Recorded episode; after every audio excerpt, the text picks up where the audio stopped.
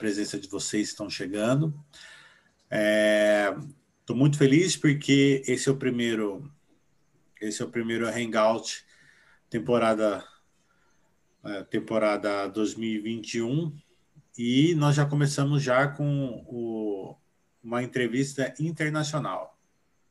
O maestro Nigel Clark, ele é um grande nome da música da música erudita voltado para o ensino, voltado para a banda sinfônica.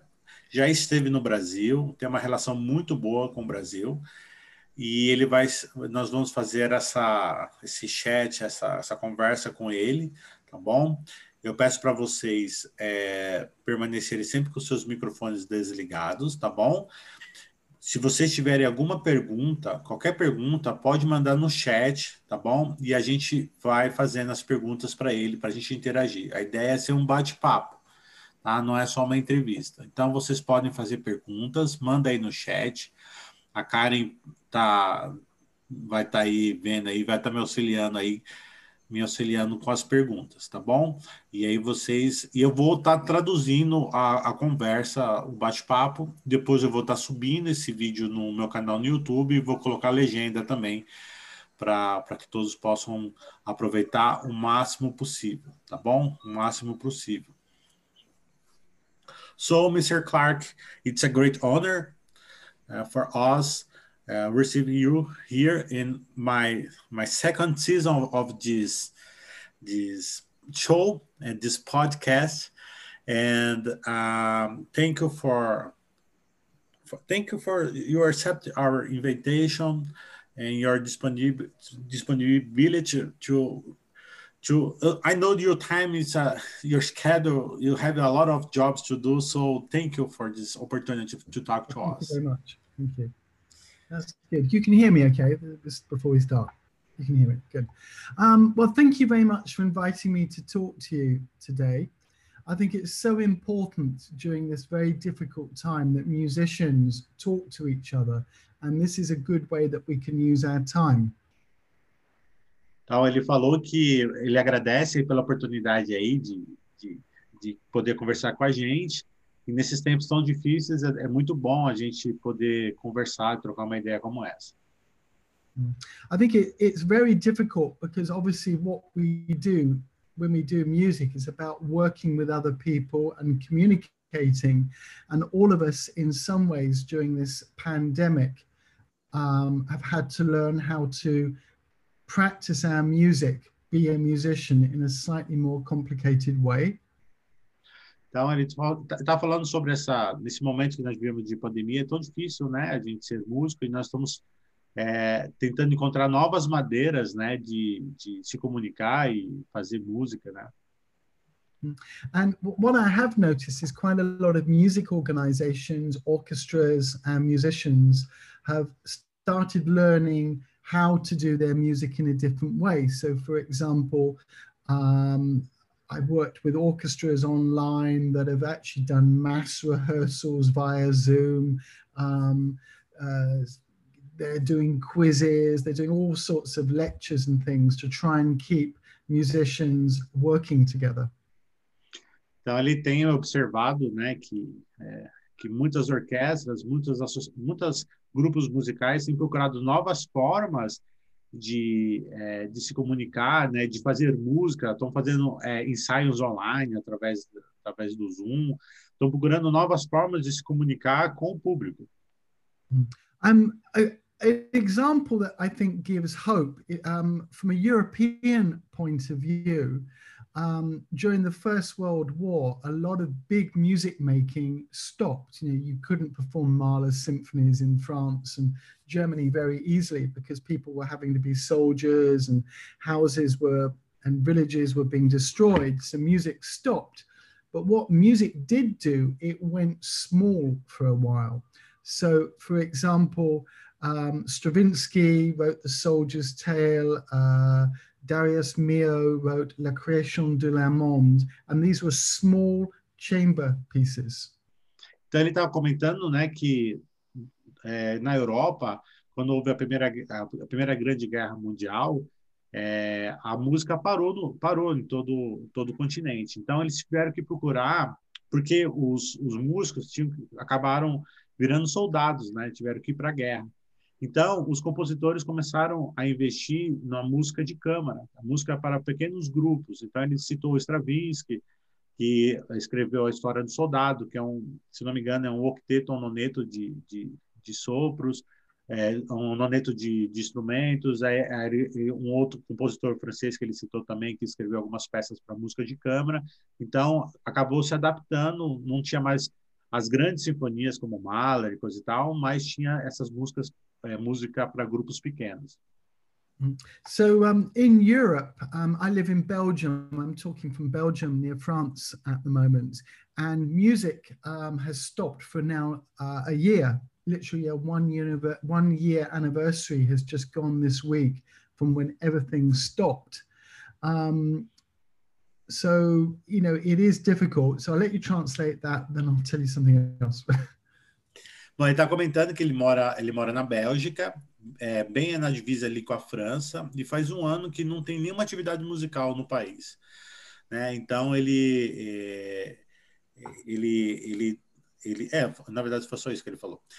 É, ok, continue. Okay.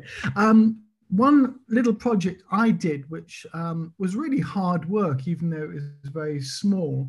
I wrote a very um, short brass band piece uh, and then got people to record their little, you know, their part on iPhones. Um, so we did a collective recording with the band. Each person played their own part. Um, I made a metronome mark that they could, um, you know, listen and coordinate everything. We put this together and then we made a film um, from that, which I think was really, really exciting.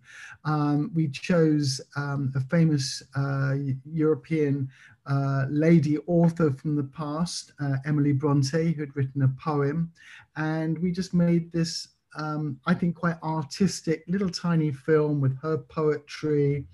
Uh, the film of north of England in the snow, someone reading the poem and the music. And for us, that was a, a, good project because it was something for the band to do and something where we could still, even in a period of lockdown, be creative. And uh, this brass band, uh, uh, I, I, don't, I, I can't get the name of the, the band or some. As you, as you translate, I'm going to find the link and drop it onto the um, the page, and then you can we can look at it. Ah, great. Okay? Thank you. I gotta find it. all right. É, então, ele estava comentando, né, que então, como ele ficou estava um ano parado, ele compôs uma, uma, uma peça baseada numa poesia de uma famosa escritora e ele ele escreveu essa versão para um grupo um grupo de metais tá é a, chama de brass band é diferente o grupo de metais em inglês ele é diferente né tem vários instrumentos que não tem aqui num grupo de metais brasileiro né? Então mas ele escreveu aí ele reuniu todos esses músicos é, ele fez o, a, o playback o cliquezinho para cada um e cada um gravou da sua casa cada um gravou da sua casa e, e e esse esse trabalho se tornou em um filme. Ele se tornou em um filme então a, era é, a, tinha uma pessoa narrando essa, essa poesia e ele é, é, ele acabou acabou virou um filme aí ele colocou o link aí ó colocou o link no chat para mostrar aí para mostrar esse esse Can I, uh, Maestro, can I show? Yeah, it's six minutes. If we got the time, you could show that. So there's the link. Okay, okay I will share my, my screen here. Eu vou mostrar para vocês, tá, pessoal? O, um pedaço aí do vídeo. Graham Thorpe Band TV. Yeah, this is a band from North Yorkshire in England. Ok, é uma, uma cidade do norte do, da Inglaterra. Wow.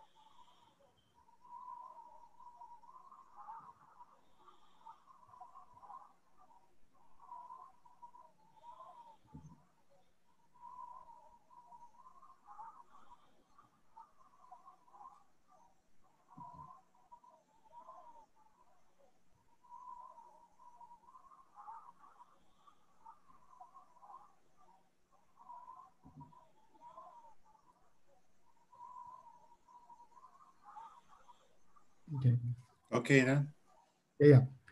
Um, yeah. So um, you know, that's just a simple thing, and it was just really it's a project to make the band get the band doing something. Otherwise, they're not rehearsing. They're not. Um, uh, uh, doing concerts or anything. So it was a way of doing a little project. And I felt um, we had to do something a little bit sad. So let me translate that first.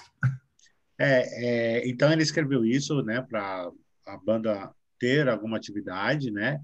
Ele sabe que a, é bem introspectiva a música, é uma coisa bem triste, né? Mas é uma forma de manter a, a banda a banda em atividade. Some students said uh, at the chat, uh, sax horn was his first instrument. Oh, okay. In Brazil, in Brazil, we have a, a special name for sax horn. We call ah. Ah, okay, fantastic. Oh, like a uh, little chicken, a little, little, little little woman. It's a it's a nickname okay. here. okay. Very interesting. Um, well, one of the things I, I think that has not been so good in lockdown, um, some musical organizations have shown how cheap they can be with their music making. And I think for arts and music in general to survive in the future, we need to try and show why we're important and, be quite serious about that. Where sometimes you see a great orchestra playing rubbish music just to entertain. And I think um, as musicians, uh, we should try and be more artistic than just entertaining, especially during a time of crisis. Então ele está dizendo que nesse momento pandêmico que a gente está vivendo, a gente precisa mostrar que nós temos valor e temos valor né, no, que a gente faz. O nosso trabalho tem algum valor, né? A gente não pode é, fazer música somente como um entretenimento, mas também demonstrar alguma, alguma qualidade artística para que a gente não, é, não fique é, em segundo plano, né? Good. I was going to say, would you like to ask me some questions that might be useful to people? Okay, um, I prepared here a little. Yeah. So uh, I want to know now um, about uh, you start. Uh, how did you start your professional life? Um, it was not very easy for me. Um, I was not very good student at school. Um, I didn't find studying very easy at all, just normal classes. Um, I absolutely loved music. That was one thing uh, that I did enjoy, but my school was a disaster. it's like it's same for me. I think it's the same for a lot of musicians, actually. Uh, ele tá, então eu perguntei para ele, né, como que ele iniciou a, a, vida dele, a vida dele profissional. Ele falou que ele nunca foi muito bom na escola, né? Ele sempre teve bastante dificuldade mas música sempre foi algo que chamou bastante a atenção dele. Hmm. I joined the military at 16 years old, um, so I could be a musician in a military band. In... So, uh, so young, 16. Yeah, I think it's against the law now to be a soldier at 16. I don't. Yeah. Ele falou que ele então ele entrou na para a vida militar com 16 anos ele entrou na no exército. Um, but our, uh, and when you're at 16 and you go into the military, you go to a military school of music. And after a year and a half, um, they thought I wasn't going to be good enough to continue to be an adult uh, musician. Uh, and I was given three exams. And if you fail all three, you're asked to leave. I failed all three. Então ele estava comentando, né? Então ele entrou na, no exército, aí ele foi para a escola de música do, é, do exército. E aí é, ele estudou, como ele entrou menor, ele tinha que fazer uma prova para continuar na banda como adulto, né? Como maior. E aí o que aconteceu? Nesse desse período que ele que, que ele ficou, que foi mais ou, mais ou menos é, mais ou menos um ano e meio, ficou mais ou menos um ano e meio, ele teve que fazer, ele tinha que fazer três provas. se ele falhasse nas três provas, ele não ia poder continuar na banda militar.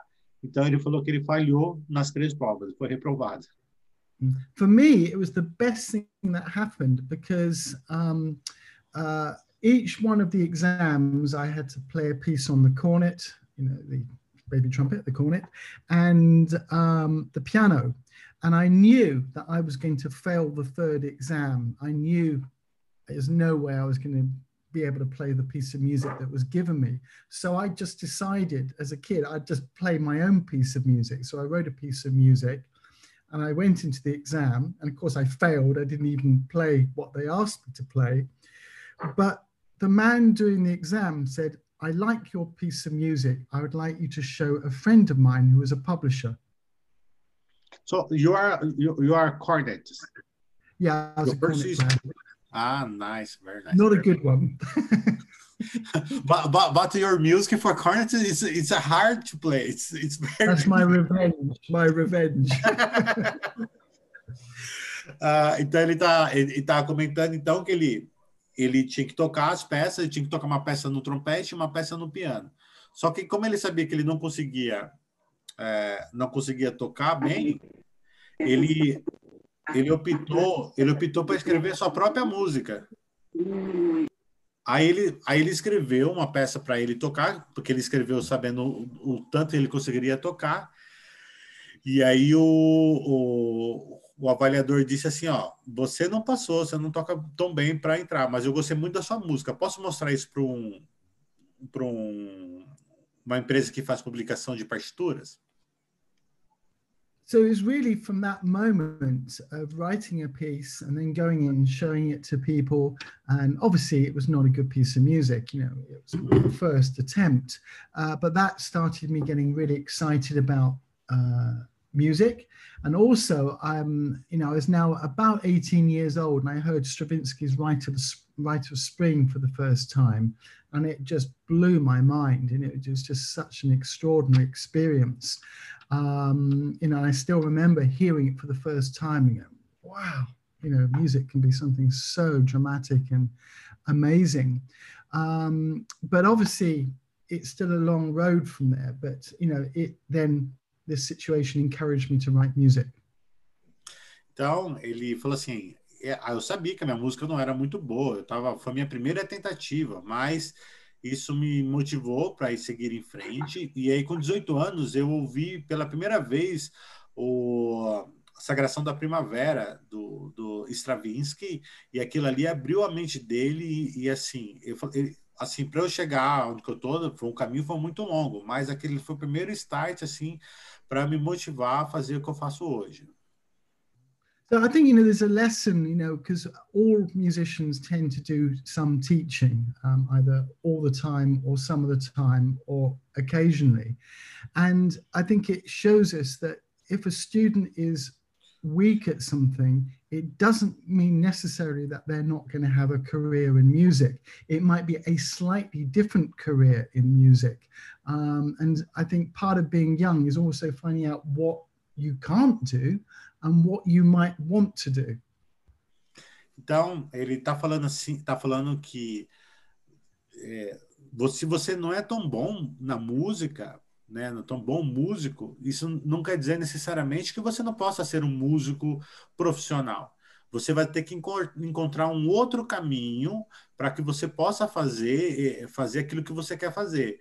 Mas você pode sim se tornar um bom músico, mesmo não sendo é, igual aos outros, igual aos outros. Você vai encontrar o seu jeito. So, at a slightly older age, I then became a full-time music student. So when I was 21 years old, um, sorry, 22 years old, I went to the Royal Academy of Music in London and I passed the audition, the interview with the music that I had written. Still wasn't good music, I might add. Um, but, you know, it's a start. You, you've got to start somewhere. And being at the Royal Academy of Music in London really was incredible, you know, seeing, uh, being surrounded by amazing performing musicians, seeing uh, conductors come and conduct their orchestras like Sir Simon Rattle, these amazing people, um, and then meeting some of the most important uh, composers that would come in and do classes at the academy for me was just amazing. E ele comenta, né, que com 22 anos ele conseguiu passar na audição para entrar na Academia Royal, né, Royal Academy. Ele entrou nessa importante é, escola de música do, é, da Inglaterra e lá foi quando ele começou a se desenvolver. Ele teve contato com grandes regentes. Aí ele citou o Simon, que é o, é o atual regente da, da lá em Londres, a principal orquestra de Londres, foi é, diretor artístico da Filarmônica de Berlim durante anos, assim. E aí ele teve contato com grandes diretores, com, com grandes compositores, e aí a formação dele começou a ficar mais consolidada. So how, I've said that um, story not to say, isn't it good what I did? It's actually used as a vehicle to say, if you're finding things difficult, it doesn't mean that it's finished. You know, if you keep working hard and find the thing that's you in music, hopefully, you know, you will, you know, do what you want as a musician. Então, ele, o que ele quer dizer, assim, que é, é, independente né, da dificuldade que você tem para estudar, para estudar, continue se esforçando, continue praticando, que uma hora vai dar certo. Né? O caminho dele não quer dizer que vai vai ser o mesmo para qualquer um daqui. Mas se você continuar trabalhando duro, você vai conseguir alcançar seus objetivos. Hmm. So um, really from there, from being at the Royal Academy of Music, you know, really that moment I didn't look back and lots of opportunities have happened. I would say for me, those opportunities have come at a slightly later age all the time. But I think there was an advantage in finding yourself, as it were, a little bit later, it means you don't stop. So even now, I'm still pushing myself as much as possible to get better. Whereas some people that are amazing at a very young age don't always get that much better than where they are. Então, ele está falando que as coisas começaram a acontecer para ele muito tarde, né? E ele vê isso como uma vantagem, porque às vezes músicos que, que são muito talentosos e fazem sucesso muito cedo, às vezes não têm motivação quando chegam numa certa idade. E ele, como ele começou tarde, começou a, a, as coisas começar a acontecer para ele tarde, ele continua se esforçando para aprender, para ficar melhor ainda, para que ele aproveite mais é, é, essas oportunidades. So, um, would you like to ask another question? Uh, alguém gostaria de fazer alguma pergunta para ele? Se alguém quiser, pode mandar, pode mandar aqui no, no chat. Uh, manda no chat para mim, ou você vai fazer em inglês, Alexandre? Você vai falar alguma coisa? Oi, Israel, queria perguntar uma coisa. Eu posso falar em inglês e você traduz. Ok, faz a pergunta em português e depois você faz em inglês. Tá bom. Hi, Nigel. Hi. Yeah, I wasn't expecting to see you. Hello. He's a great musician and composer and arranger, so someone I really admire. Thank you. Mm. Uh, well, he asked me to to pose the question in Portuguese. So he will uh, translate for you later, ok? Ok, perfect. Então, é, como compositor, é, eu tenho muita curiosidade de saber sobre o processo composicional de, do, do, da composição. Quer dizer, ele recebe uma encomenda, por exemplo, tá com uma, uma folha branca é, na frente dele e eu queria saber como é que ele faz as escolhas para o que, que ele quer compor. Quer fazer em inglês agora? Pode fazer. Tá. okay, Nigel, I'm going to ask you. Ah. Um, I, I'm always curious about the composer's workflow. Uh, I mean, uh, you receive a commission somewhere you have a blank page in front of you. Um, what is your uh, directive to choose what to compose for that group or what to compose for yourself? It's That's very, my question. It's a good question. Um, I think the answer to that has changed as I've got older. Um, where once I'd have got myself into all sorts of mess by saying yes, yes, yes.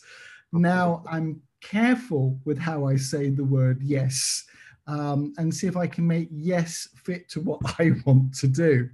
Um, it's funny you should ask that question because I was uh, did an online um, meeting with a, an orchestra in the Netherlands, and it's called a fanfare band, and it's a very unusual combination of instruments. I should let Israel translate yeah. that all. Bom, ele está ele tá falando, né, que é, ele está acostumado a dizer sim para todo mundo, né, para escolher a, as para pegar as composições, né? E me ajuda aí, Alexandre, que eu dei uma viajada desde daqueles 30 segundos de viajada. É, e aí, é, e aí ele estava ele tava comentando que ele aceitou uma, uma, uma, uma encomenda de uma banda é, de Neverland, né? Se não me engano. E ele falou mais alguma coisa que eu perdi, que eu dei aqueles 30 segundos de viajada. To get file up in a minute to explain something because um, I won't be able to remember. Uh, but this group, um, it was planned with their committee that after this event, it would be announced I was going to write them a piece. And they're all very excited to that about that. But I'm doing the opposite inside of the, oh my God, will I ever be able to write this piece? Will it be any good? So though I'm pretending this is a great thing, I'm also quite scared about writing this new piece.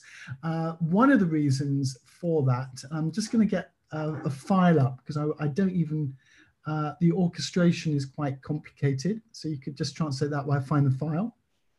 Alexandre, pode falar, pode falar. Okay, so yeah, here we go. Yeah, it's a combination of instruments. Um, Sibelius is opening so I can see the instruments. I got them to send me a template. And why I'm worried about this piece is this bizarre set of instruments, and that file didn't open. So let's try another one. Um, it's got a whole army of saxophones. Oh, here we go. Um, yeah, good. So we've got a whole family of saxophones, flugelhorns, cornets, French horns, trombones, uh, baritones, tubas, percussion, but there's no clarinets, which means you can't whiz around doing flashy orchestration. You've got no strings to do flashy orchestration. So the important bit will be in the saxophones. Those are the ones that can move around the quickest, as it were. Um, so I'm quite worried about this piece because it's a difficult piece to get that combination of instruments to work properly. Você quer falar, Alexandre? É, eu vou traduzir. É, então, ele recebeu essa encomenda e ele ficou bem preocupado no início, porque era uma instrumentação é, não muito usual, né? não muito ortodoxa. Então, instrumentos de sopro não tem clarinetes, então ele não, não ia poder escrever coisas muito virtuosísticas, né, típicas do, do clarinete, mas tinha uma, uma sessão inteira de saxofones, né? So why I've said yes to this piece, apart from they're very nice people and it would be lovely to work with them, is this is quite a challenge. I'm going to have to be um, at my best to be able to probably make something that's okay. You know, hopefully it'd be better than okay. Um, there's also strange transpositions. Is tubas written in the bass clef but transposed. So E flat uh, tuba written in the bass clef but transposed as if it was a B flat, as if it was in sorry, if it, as if it was in treble clef. So it's going to be a bit of a mind um, confusion when writing this piece, and I think it will be fun um, a good friend of mine gave me some advice. You've got to find the sound of what that body of instruments can make. And I think that's good advice. Um, but someone said the shape of the orchestra is like an onion. There's not much up the top. So it's sort of fat in the middle and comes down. That's quite a challenge um, to try and make that sound clear and beautiful. where obviously in a wind orchestra you've got piccolos and flutes and oboes that can, you know, clarinets that can go reasonably high, some very high, and obviously the bottom end. Here, everything's in the middle. And I think that's going to be quite a interesting challenge. Um, so I, I, don't know if that answered the question uh, in some ways. Um, Alexandra?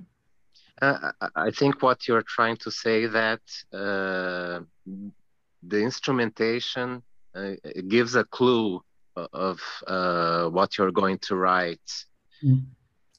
They've given me a subject as well, um, uh, which is uh, is a it's quite complicated. It's a thing called the Delta Works, and uh, the Holland, the Netherlands, is below sea level, and there are these big sea barriers which are meant to be amazing. You know, they, you know, they're very, you know, it's about 50, 60 miles of defense, um, and uh, they've stopped the Netherlands flooding.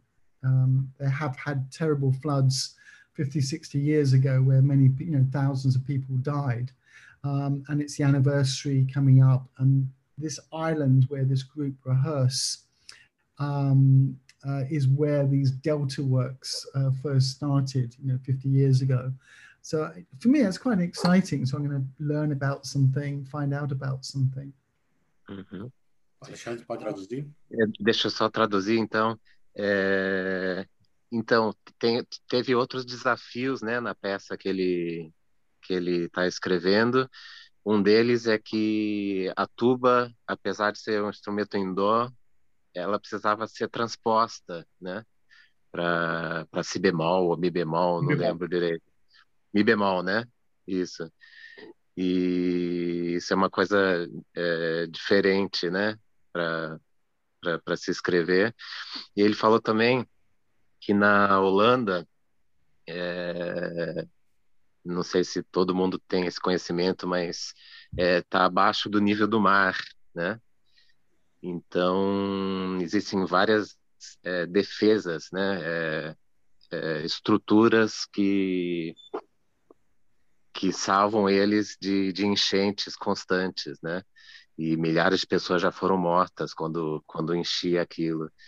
E então ele está pesquisando esse tipo de, de, histórico do país para poder é, é, influenciar na, na peça que ele está escrevendo. So cultural, cultural, cultural background, it's important to be a good composer. You need to have this kind of, uh, you need to read books, uh, know about the cities or the countries for help your idea when you needed to compose or? when I wasn't a very good trumpet player, and I was never very good, and I underline that, I did have uh, good teachers. Um, and one was a very old man called Frank Boyd, and he'd, I think, in his prime playing days, was in the um, I think the London Philharmonic Orchestra, where, when Sir Thomas Beecham was the famous old conductor. Um, and he said, if you're going to be a musician, try and make yourself as cultured as possible. Go to art galleries, read books, read the best you can read, see the best art, watch the best things. And I think that's a good advice for people doing music um, or any art form is try and surround yourself by the very best. Because as we know, there's a lot of very bad around. Um, so you, why waste time on things that aren't good when you can actually concentrate on what is good? Então eu perguntei para eles, pessoal, que para ser um bom compositor você precisa ter um, uma cultura uma, base cultural boa, conhecer sobre o, país, sobre livros, literatura. E ele falou, ele comentou que, como ele não era um, um excelente trompetista, um cornetista bom, então ele uma vez ele, ele pegou uma frase de um famoso regente, é, que eu, não, eu não, não conheço, mas ele falou desse regente, que falou que para você se cercar o máximo possível de, é, de informação para que você seja o melhor músico que você puder ser. Então, leia livros, conheça sobre arte, conheça sobre tudo aquilo que possa e não fique muito apegado àquilo que não presta, né? Hoje em dia, a gente sempre está muito é, ligado às coisas que não são boas, né? E a gente deixa as coisas que são boas de lado. Então, para a gente focar naquilo que é bom, para a gente ser o melhor músico que a gente puder. Yeah. Um, so I'm just thinking um, um, for a second. I, I think you know we so I spoke to a student the other day and they used a word, and I don't usually say, I don't think you should say something. And the student described um, music as being part of the industry, and she called it the music industry. And I said, please don't call it the music industry, because directly it becomes an industry. It's just a job, it's just something. If it's got to be better than that music, um, you know, and, and I think our individual approach should try and treat it as this very, very special thing that we're very privileged to be involved in. Um, so, you know, if we just treat it like anything else, uh, any other uh, thing, it, it is not as good. Um, I think there's a danger with composers uh, that they just start treating it as a job. Right, what do you want? How long should it be? When do you want it for? and sometimes they, they'll even ask about the money side of that. And I think you should try, certainly as an older person now, I think to try and write every piece as if it's your last piece. Então ele estava ele comentando que acho que um, um, um aluno, alguém comentou para ele que é, que a gente que eles viviam numa indústria musical, né? É, e ele ficou meio preocupado com isso porque dá a impressão que é a gente faz só pelo, por fazer, pelo trabalho, né? Pelo serviço. Então, você tem uma encomenda X, você tem um trabalho X, você vai lá, faz, ganha sua grana e já era. E ele pensa que, que a, a, quando ele vai compor, ele sempre pensa a obra com, com muito mais cuidado e ele coloca como uma prioridade tal que é como se fosse o último trabalho dele, fosse a última obra que ele fosse fazer. Então, ele faz o melhor do que ele pode porque a música não pode ser só um trabalho, só só pela grana. Tem que ser alguma coisa que vai além disso. Um, what, what is difficult at the moment is to write music for people that can't play it because of, of the lockdown. So what I've spent the last, um, well, I started a piece last May, and in last May um, I started writing a violin concerto, um, and it's about 55 minutes long. It's a huge piece for large symphony orchestra and violin. Uh, a violinist, Peter Sheppard Skærved, someone that I've worked with for many years. Um, and I found that a really good way of dealing with this period is to do something I wouldn't normally have time to do.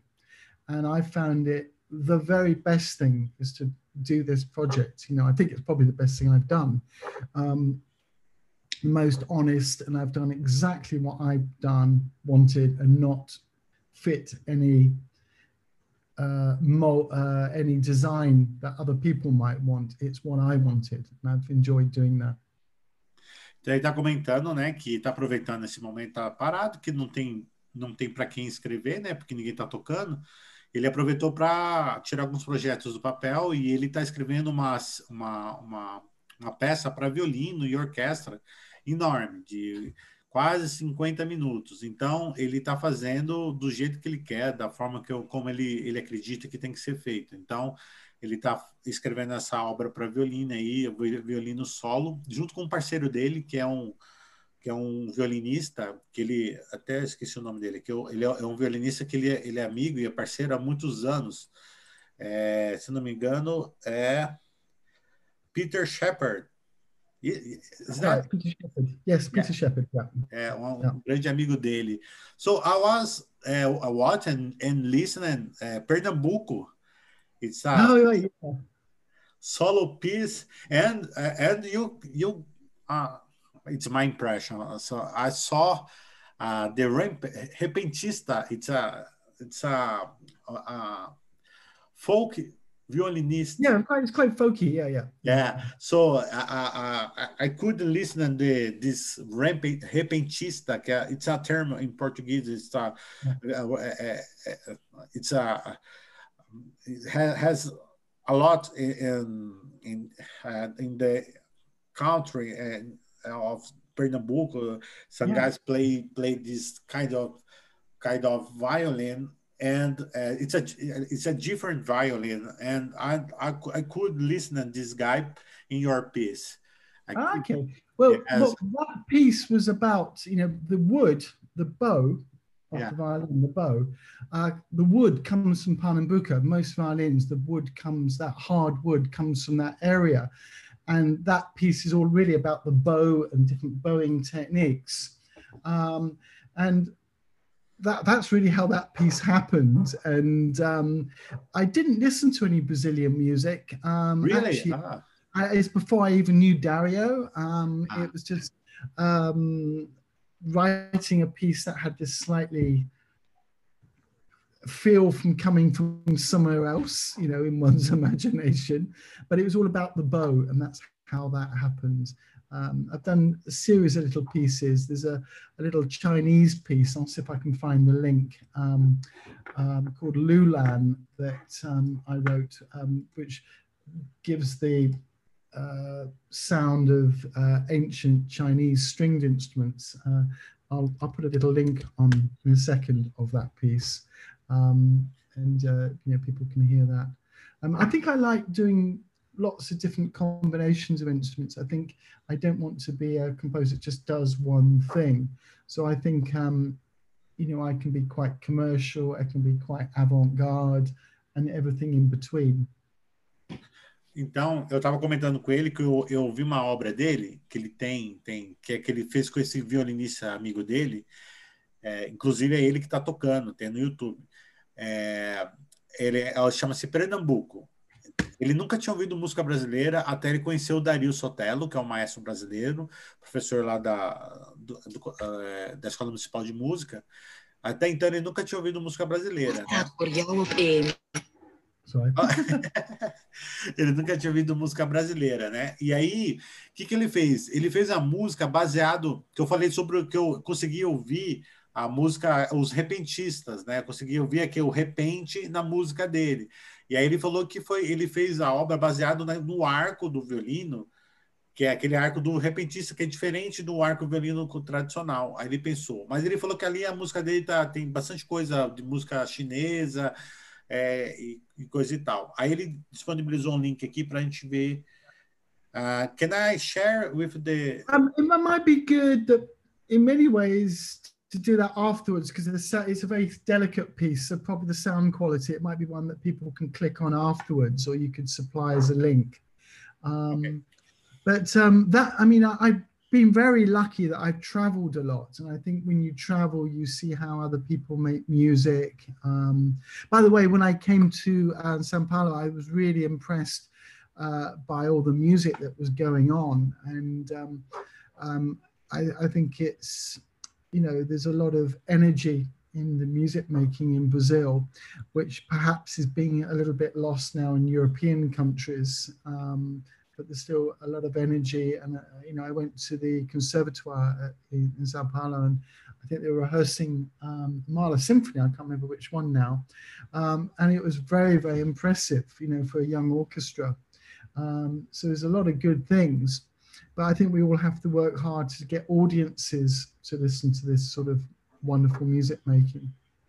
Então ele estava comentando que quando ele veio aqui em São Paulo, ele ficou bastante impressionado com a energia que tem aqui, muita coisa acontecendo. Ele estava ouvindo, ele estava ouvindo uma orquestra jovem tocando a Quinta de Mahler, provavelmente devia ser a Orquestra Sinfônica Jovem é, de São Paulo que eles fizeram. É, então ele viu que há muita energia, muita coisa acontecendo, diferente do que acontece lá no país dele, né?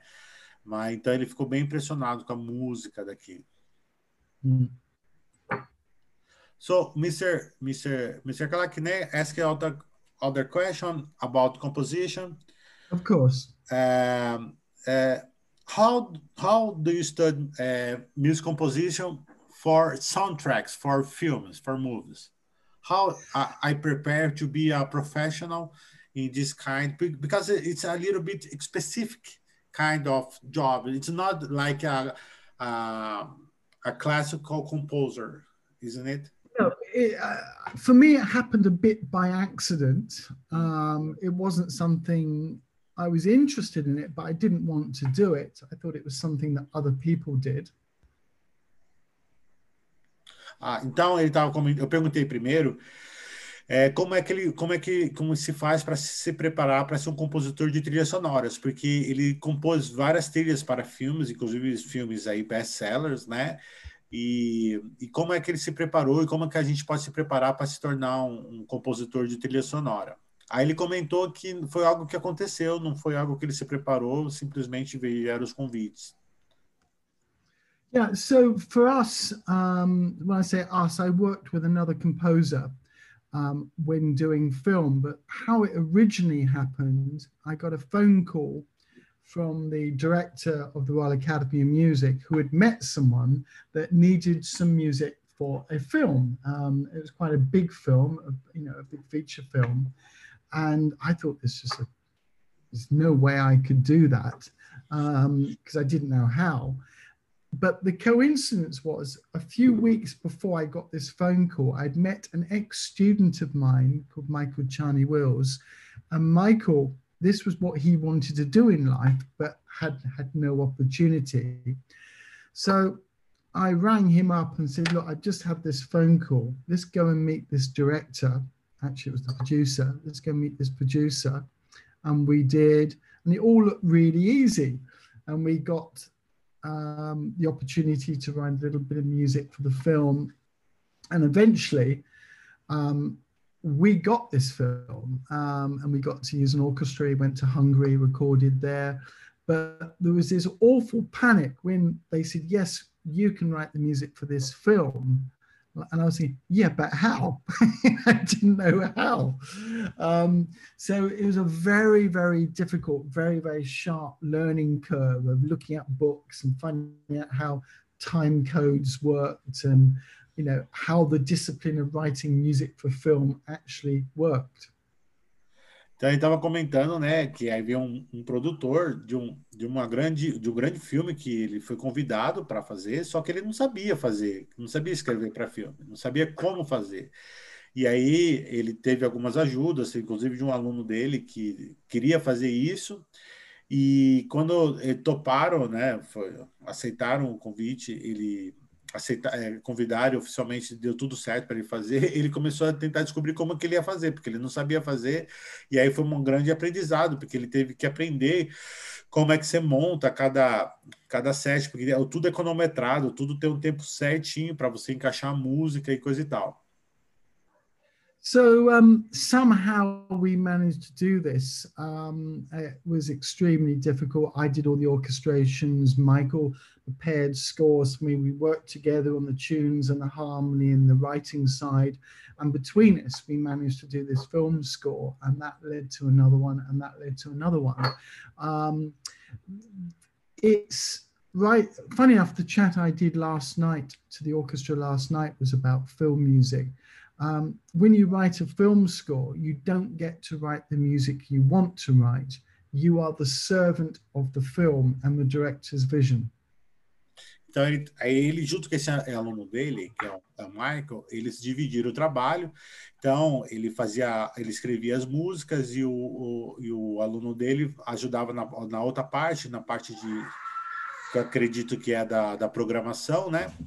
É, e eles conseguiram fazer, fazer. A, a, a dificuldade que ele encontrou é que quando você você escreve para filme, né? Inclusive ele tá, ele deu uma palestra ontem falando sobre isso é, você não escreve, você não escreve a música que você quer. Você escreve a, você serve o filme, né? Você serve a cena, né? Então ele, tá, ele trabalha, a música tem que encaixar na cena. So, um,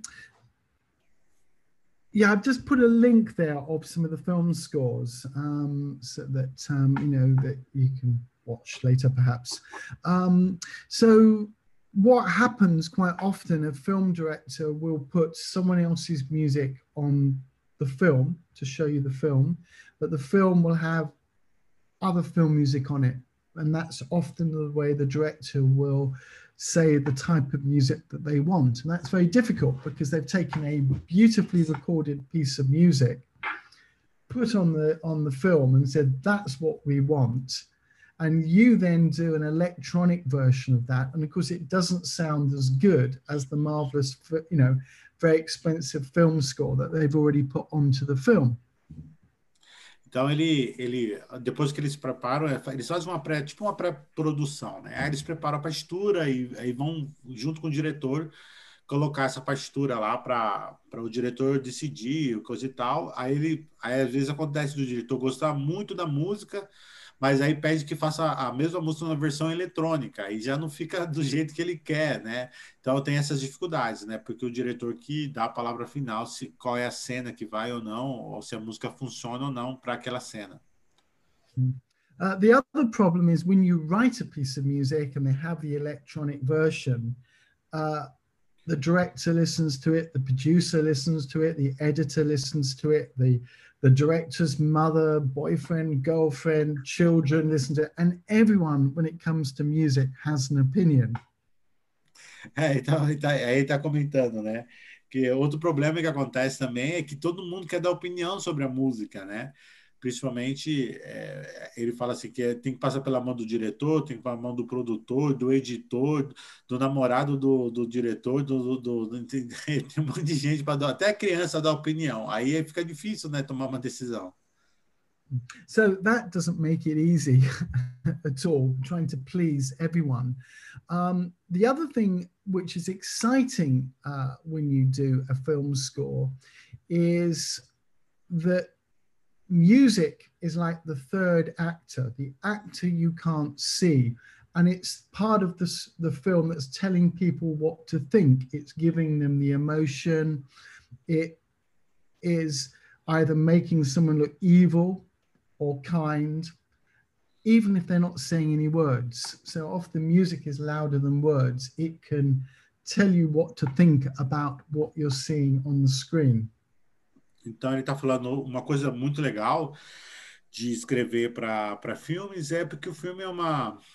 É como se fosse uma, uma, uma outra forma de se comunicar, né? Você consegue dizer através de uma cena ou de um personagem que aquela pessoa é boa, aquela pessoa é má, e o filme ajuda muito a você a pensar, né? Você a criar uma, um pensamento. So often writing film scores about problem solving and you might, for example, have to write in the style of something you've never written before. So let's say it's a, a, a costume drama. You might have to write music for the, that sounds similar to the period that the film is in, or it could be a modern film with a slightly more uh, electronic, you know, hip hop, or it can pop type bass score. Um, so I think you have to have a very open minded approach to music making. Uma coisa interessante que ele falou é que para você ser um compositor de filme, você precisa ter uma mente muito aberta para outros estilos musicais, porque às vezes você vai ter que escrever para uma obra de época. Então você, tem, você precisa conhecer a época, que você está escrevendo, a, a, o que o pessoal, é, qual era o estilo de música da época, mas às vezes você tem que escrever uma coisa mais eletrônica, um hip hop, alguma coisa desse tipo. Então você não pode ficar muito amarrado, amarrado. Você tem que ser bem flexível. Hmm. So you know the whole thing is you know really an exciting challenge, and then you have the practical side of the musicians, the orchestra. Uh, the budget of the film says if you can have a huge orchestra or if it's a recorder and a banjo. it depends, you know, on what money there is to how big you can uh, go. And it's only good to use a big orchestra if the film needs it. If it's a, a small drama, it probably doesn't need a huge, you know, 85 piece symphony orchestra. It probably needs something more small and cozy. Outra coisa também que tem que pensar é no orçamento, né? Porque às vezes é, tem pouco ou tem muito orçamento. Aí, se tem muito orçamento, ele pode contratar uma orquestra enorme, completa.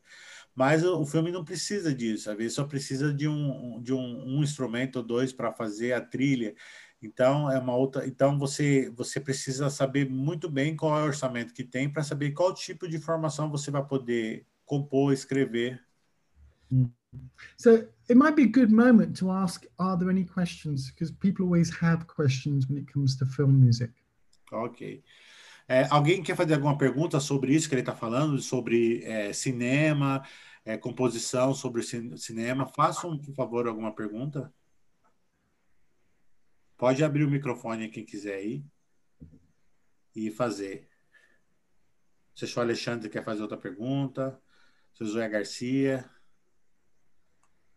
Alguém mais quer fazer?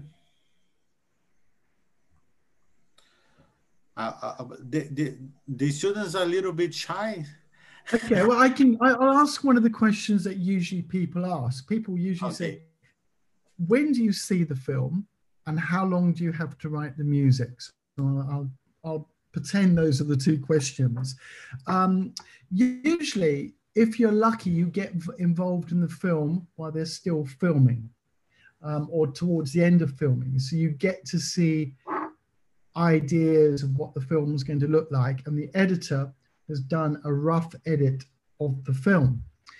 Uh, now, what's difficult about that is as you write the music to the film or a scene, next time you see the edit, that scene might be 10 seconds longer. It might have disappeared completely, or it might be 15 seconds shorter. So you're continually rewriting the same piece of music. Então, ele, ele falou como ninguém fez uma pergunta, ele vai fazer uma vai, ele mesmo fez uma auto-pergunta que todo mundo faz para ele, que é se ele precisa assistir o filme inteiro para escrever a obra. Então, ele está explicando que geralmente ele recebe o material editado, né, nas cenas que já vão colocar ser postas as trilhas. E aí, só que acontece que às vezes ele escreve a música, né? Como é tudo cronometrado, cronometrado às vezes ele escreve a música, a música é para durar 30 segundos e às vezes dura 25. Aí ele tem que reescrever de novo até chegar a 30. Aí depois, ou ele escreve uma, uma música longa demais, é, uma música longa demais para cena, para cena. Então ele vai, então ele tem que ficar reescrevendo várias vezes até chegar no ponto certo. So, you know, that's the big challenge is um, keeping up with the film. Now, a film score that probably needs an hour and a half of music, one hour and 30 minutes of music, you probably get six weeks from seeing the film to recording. Um, and that means you're working huge amount of hours um, every day, day in, no days off. It's just working um, continually on the film. So probably about five, six weeks you'd get to write an hour and a half of music, um, which is a lot. Uh, you'd use a music copyist to copy the parts. You only orchestrate uh, the music probably in the last two or three weeks. So everything is done with electronics, syncing it up with the film. And once the director said, yes, we like that, and the film's not going to change, or the scene's not going to change, orchestration ready for the recording. Então ele está comentando, né, o tempo que é para gravar, produzir, né? Geralmente o filme tem uma hora e meia de duração, em média, né? Então é, são uma hora e meia de música que ele tem que escrever, é, muitas vezes. Então, e às vezes ele só tem seis semanas, de cinco a seis semanas para fazer toda essa produção. Então é muitas horas de trabalho, porque ele tem que produzir, mandar para o diretor e até o diretor ficar, aprovar a, a, produção, quando ele aprovou a trilha sonora, aí que eles vão gravar, vão gravar a trilha, porque eles têm que sincar eletronicamente, né? Que a, a parte de escrever ele escreve, mas a parte eletrônica que ele até comentou que a primeira vez era o aluno dele que fez, né? Então os programas especiais para você sincar o áudio aí no, no na, na, tela. Uh, Mr. Mr. Mr. Clark, I have a question about orchestration. Uh, yeah. Um, do you think um, uh, orchestration it's a, a other subject uh, you need to study the same way do you study harmony? Because here in brazil we have a, a lot of great arrangers mm. do alexandra is one you know that was here earlier. He's absolutely astonishingly good. Yeah. Yes yeah uh, Hudson Nogueira. You know Hudson Nogueira? Duda Maestro Duda. It's a great arrangement, great composers, but uh, not not these guys, but others composer, professional composer, not are so not so quite well doing orchestration. Mm. Do you, uh, in Brazil, in Brazil, uh, it's my impression, personal, personal impression. Do you think um, we need to study orchestration the same, the, the same focus or the same energy we spend study harmony or, or contrapoint? Oh, this is a dangerous question because you, as they say, you can only please half the people half the amount of time. So I, I think I'm going to, I'm just trying to work out how to give the answer. I, I don't understand why people go to all knowledge is good and all study is good. So there is no wasted knowledge. I don't know why people study orchestration separately from composition itself, my view. Because when you write, or certainly when I would write, and I know other people that would do it this way, you're thinking of the sound that goes with what you're writing, not as a separate thing. Um, so that's the first part. So I think orchestration is part of composition. I don't see it as a separate thing. Então, eu fiz uma pergunta para ele, né, é, sobre o estudo da orquestração. É, eu comentei, na minha visão pessoal, obviamente, nós temos grandes arranjadores aqui, mas ah, não, não tão bons orquestradores, né, orquestradores. E aí eu perguntei para ele se, é, se a gente deve estudar orquestração separadamente ou isso tem que ser também fazer parte do estudo do estudo. Aí ele falou que, primeiro ele falou que é uma pergunta bem perigosa, bem perigosa, e aí ele, ele falou assim que ele não, não entende porque as pessoas é, é, não estu, estudam orquestração separadamente. Você tem que estudar a composição e estudar tudo, tudo. Ele falou que estudar tudo ao mesmo tempo, um pouco de tudo, é sempre muito bom. So, I think in film, yes, sometimes orchestrators are used, and that's you know, has to be because of the time. I've not ever done that situation. I've done all the orchestrations myself because um, um, I don't really want to give that bit away um, to someone else to do because the sound is the piece. Um, as far as studying orchestration, of course, you should see how the masters have done things, but there's nothing better than Tchaikovsky ballets for orchestration for the symphony orchestra. So all one needs to do is buy the Tchaikovsky ballets and get to know those and everything you need to know of how to make an orchestra sound fantastic is there.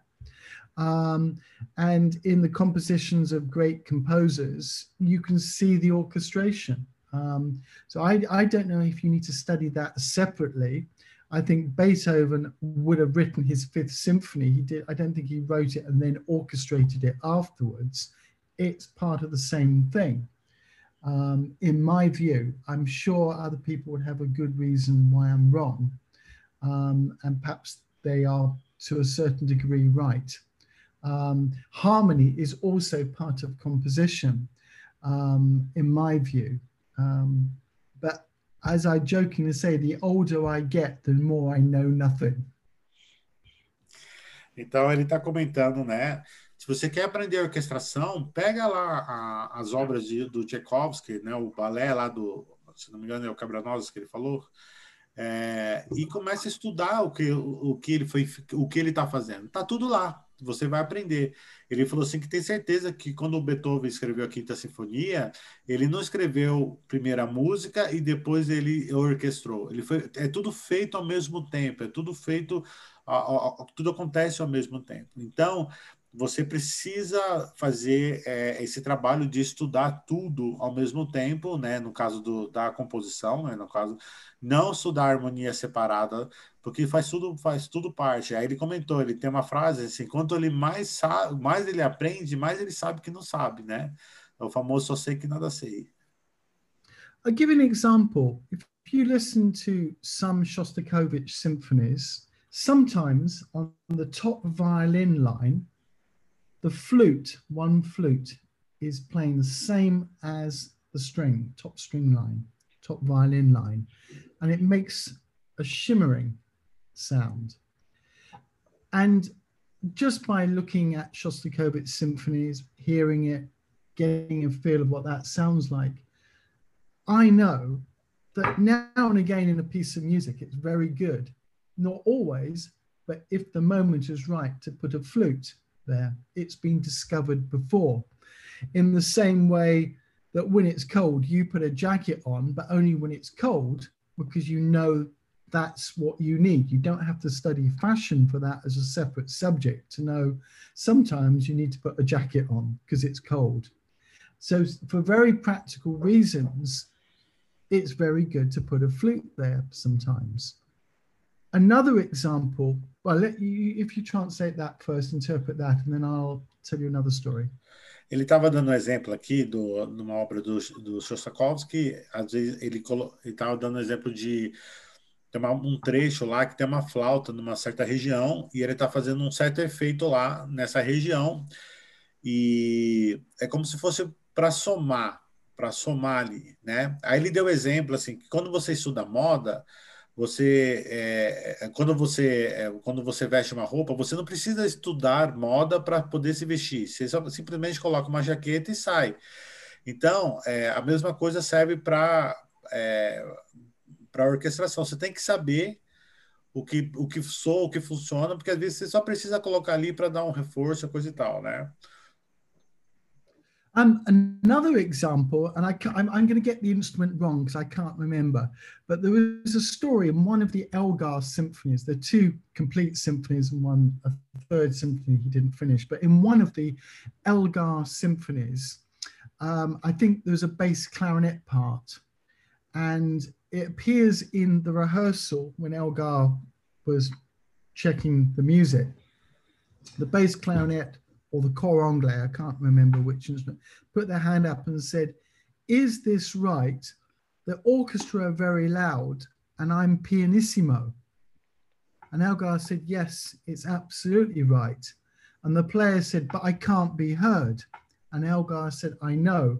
I'm making sure that you've warmed the instrument up for the solo that comes on the next page.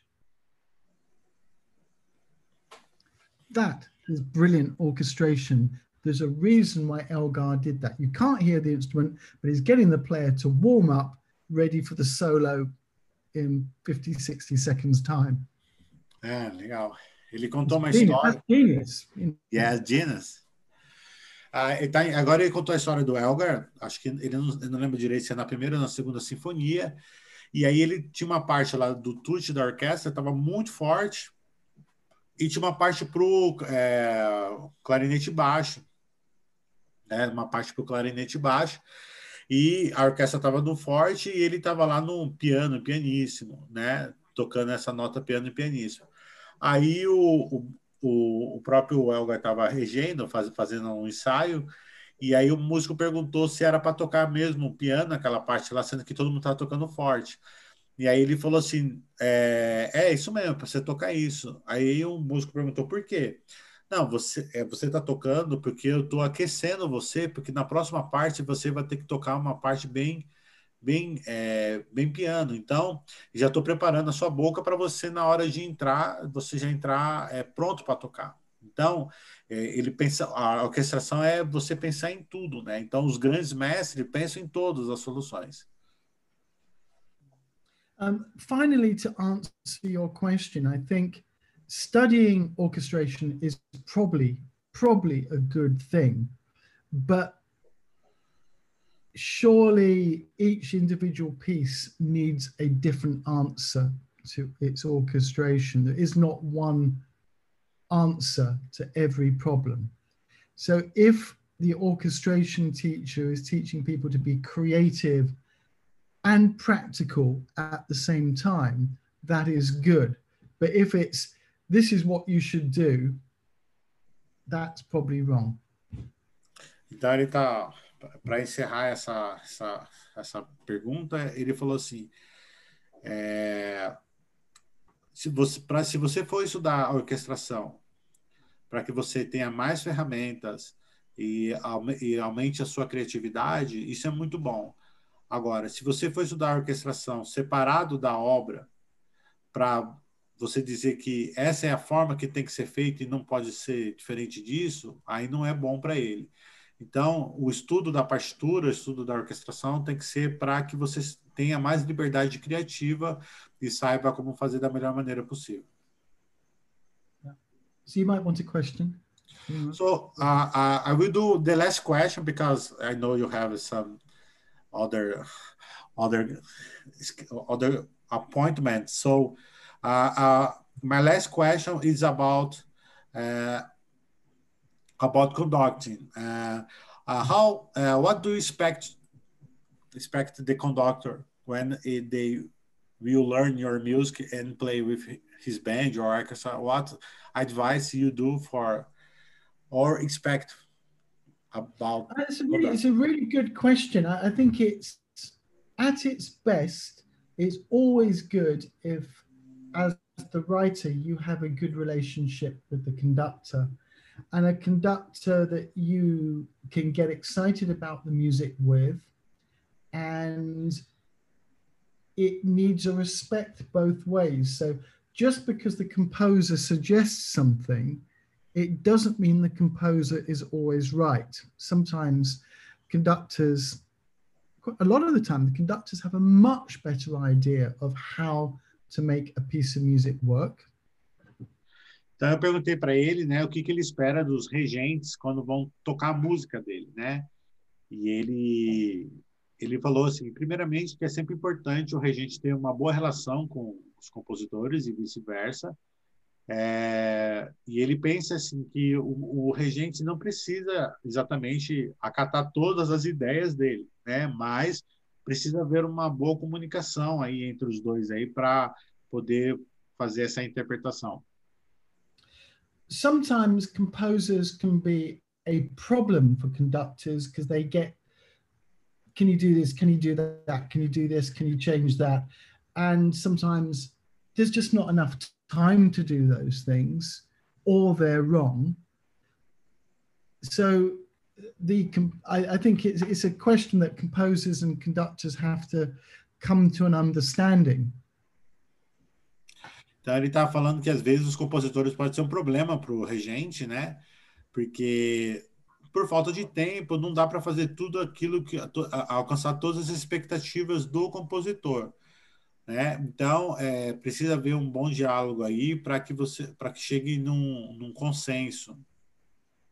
Um, so trust is a good word. You have to trust uh, the conductor, respect the conductor, but also I think a conductor on the other side has to be open for suggestions. Um, now I've been to a rehearsal. I can think of one rehearsal I went to um, in Europe and there's the orchestra there, and they said it's really great to have you, the composer, here. And every single thing I suggested, the composer said, uh, the conductor said, "Oh no, we're doing it different. This is the way we've rehearsed it."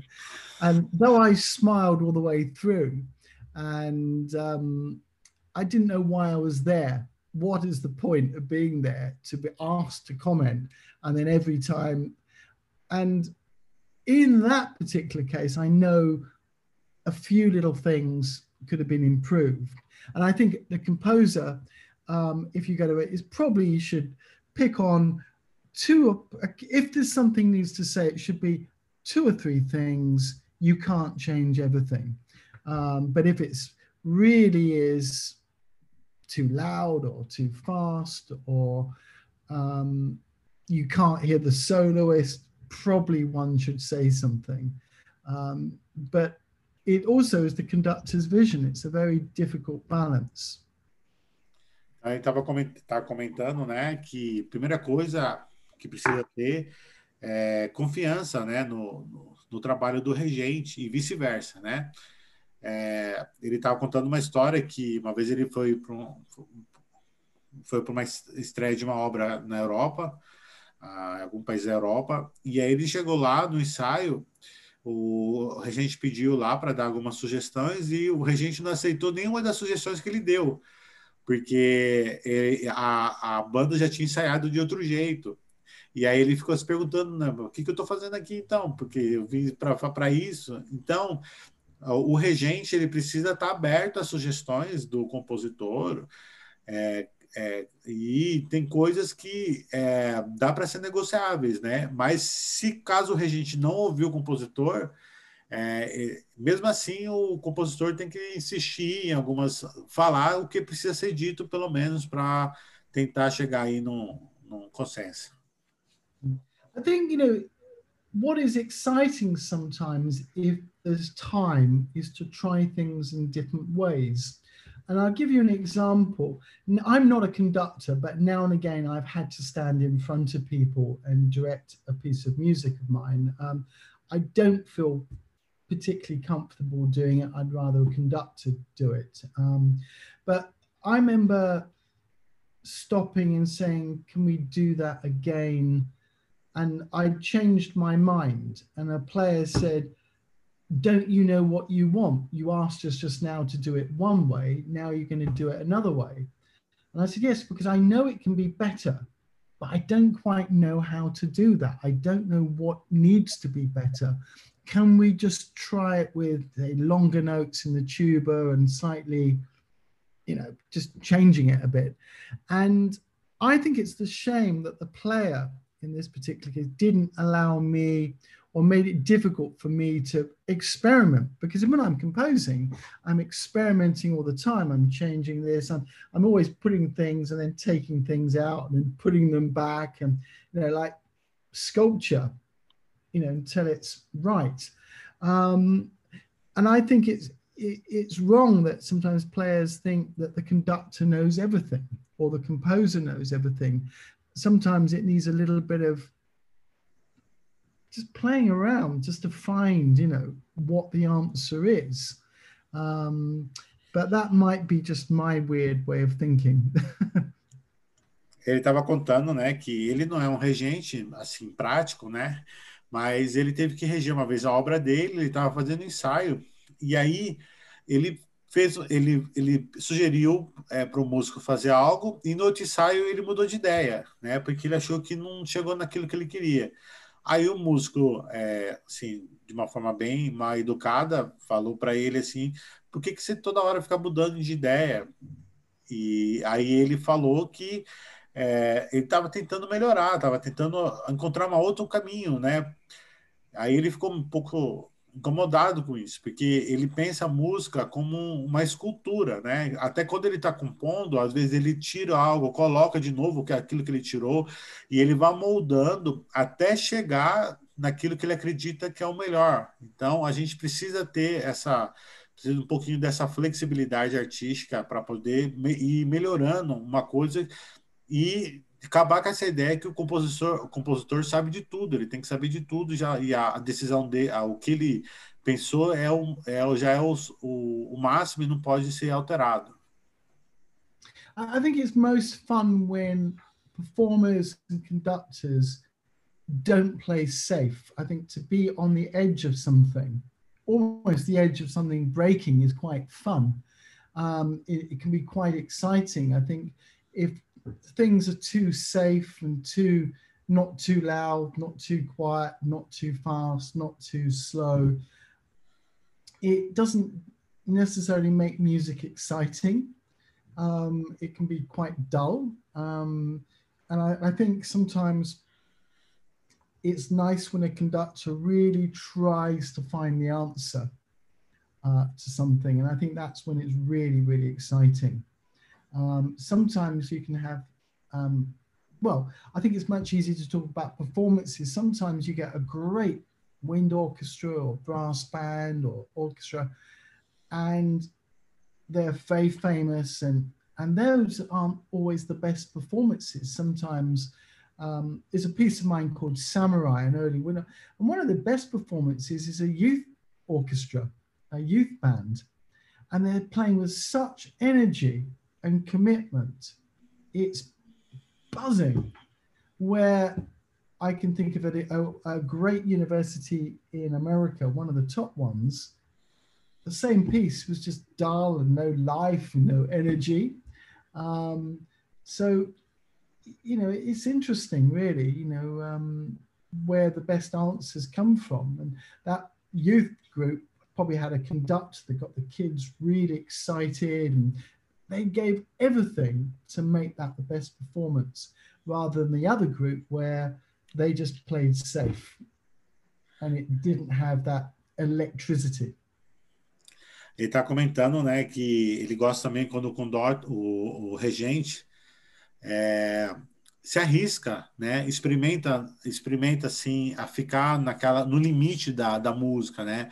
Então, é muito chato quando ele vê a música dele sendo tocada sempre na zona de conforto da, do grupo, né?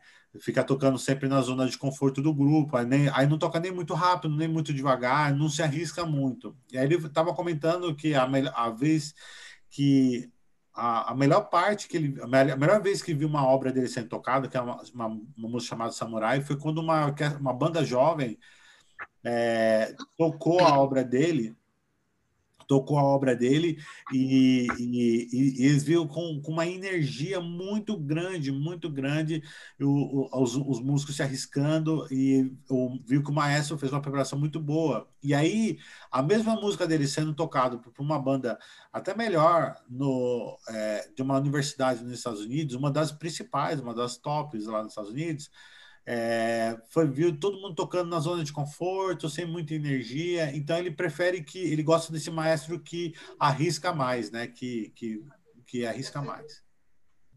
I just put a link of Harmon, the trumpet player, the cornet player that came to Brazil with me, and what I find exciting about his playing is always on the edge of what's possible.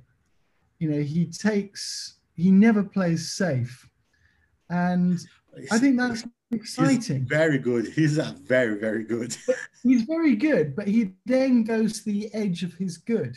Yeah. Um, and the violinist I mentioned earlier, Peter Sheppard Skærved, Peter always goes to the edge. He doesn't ever play safe. If it's quiet, you can hardly hear it. If it is always making it extreme. And I think that's really exciting. Um, also, someone like Peter um, will find a different way he plays different composers. There will be different. So he plays my music in a different way. He would play a different composer. And I think perhaps for a conductor, when it's also exciting is when the conductor finds a way to make a group or an orchestra sound for that composer only. That it's not the orchestra doesn't play the same way for each composer. That they find the voice of the composer that they're performing. I think that's really exciting. And it doesn't have to be complicated music. It doesn't have to be the best composer. Is finding a sound that works best for or a performance that works best for a composer. Então ele está comentando, né? Que ele gosta muito do, do, do trompetista, do cornetista é, é, que ele que veio aqui no Brasil aqui em 2017 solar, que eu esqueci o nome dele agora, e que eu falei que ele é muito bom, ele é muito virtuoso. As, as peças dele para trompete do, do, do, do maestro é, é, são muito, muito difíceis de tocar. E esse cara é extremamente virtuoso e ele gosta muito dele porque ele toca sempre no limite, sempre no limite. Ele, se arriscando o máximo que dá, não é que der. Assim como aquele violinista também que a, gente, que a gente comentou, que é um amigo dele de muitos anos aí, de, de mais de mais de 30 anos aí, é amigo dele, que também você vê ele se arriscando ao máximo. Isso, isso, isso deixa ele muito animado, porque isso faz a diferença aí na, na, na, na escrita dele. So I'm just getting another link. I'm just putting a link. There's one there of Harmon. There's one of Peter there. So you know you might be able to use those.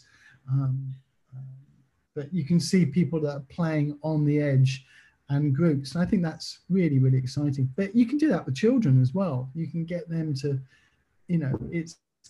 I think being a conductor, of which you are and I'm not, um, it's exciting because you have to be a psychologist. You have to be a engineer to repair problems. You have to be their teacher, their coach.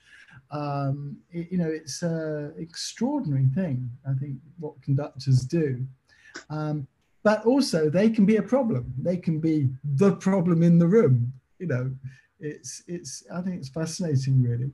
Um, ele estava falando, né, que ele acha interessante o trabalho que com o regente faz, né, que você precisa ser psicólogo, você precisa ser coach, você precisa ser engenheiro, precisa ser de tudo, é, conselheiro, né? E isso é um trabalho que é muito interessante, mas também o maestro pode ser um problema também para o grupo. Então, é sempre bom é, ser a, a, primeira forma, né? So, Mr. Clark, um, I want to thank you for this this meeting, this hangout, and uh, so happy and so happy receiving you. Uh, I think it's the same for the student here, and it's a great honor, great honor. And uh, you have a last message to to bring our students some message for them. So it's one final. I think you know we have to work very hard that after COVID we come out finding a way that we are new again. Um, and I think this last year has given us all time to think about what we do, why we are doing it, and how we've got to make what we do survive into the future. And that sounds, you know, excuse my French, bullshitty, but it's actually really important. I've seen over the last year a lot of people not doing very much or not producing good work as orchestras and the online stuff. Um, we've got to prove why we are important in what we do, the arts, and why it should survive. So we have to step up to make that work. Um, and everyone has their job to do. We need to convince people that music, in particular, is important um, because I suspect there will be less money in the future in all our countries to spend on this. So that's why we have to work harder to show why it's important and is part of our culture and daily life. I really do think that. Um, I worry with what I'm seeing in Europe at the moment that, you know, it, a lot of it just could die, you know, without work. You know, kids are not going to school learning music at the moment and having music lessons because they're not allowed to, you know, meet each other because of COVID. So a lot of work is going to have to be done to repair that damage. Então, eu, eu agradeci a ele, né? Nós estamos já indo caminhando já para o final. Eu agradeci a ele pela oportunidade, a honra de estar recebendo ele aqui nesse bate-papo e pedi para ele deixar uma mensagem final. E basicamente ele está falando que a gente precisa, é, passando essa fase aí pós-Covid, a gente precisa lutar aí pela nossa área, lutar pela nossa arte, fazer música de qualidade, trabalhos de qualidade, porque ele viu que no último ano pouco se fez e cada vez menos vai ter dinheiro para financiar esse tipo de trabalho. Está vendo crianças uh, sem estudar mais música, porque não pode mais, não tem, às vezes, nem dinheiro para estudar. É, isso lá na Europa, né? Imagina aqui no Brasil. É, então a gente precisa a gente precisa fazer um trabalho de qualidade para convencer e continuar estimulando as pessoas a consumirem a nosso, a nossa música, o nosso trabalho. Alexandre, você quer falar alguma coisa? This is an opportunity, basically. Para me despedir dele. Oi, desculpa. Sorry. Não, eu só liguei para me despedir dele. Ah, ok. So, uh, Mr. Clarke, thank you. I think uh, Alexandre wants to say something. No, I, I just wanted to uh, to thank you for the for your words. Uh, your views are always uh, relevant and important. I'm sorry. kind of musicians. and that's it. Well, thank you. It's a very great and happy surprise to see you. I, you know, I jumped when I saw you. I wasn't expecting you. I don't know who knows who in your world. Um, you know, um, so anyway, lovely. And, um, you know, we've got to keep music going. You know, it's hard, but we've got to do it. Yeah. So anyway, lovely talking to you and good luck with everything and speak soon. Keep safe. Very important. Keep safe. Okay, okay. Mr. Klein. Thank you. Have a nice weekend. And to you. Bye. Bye.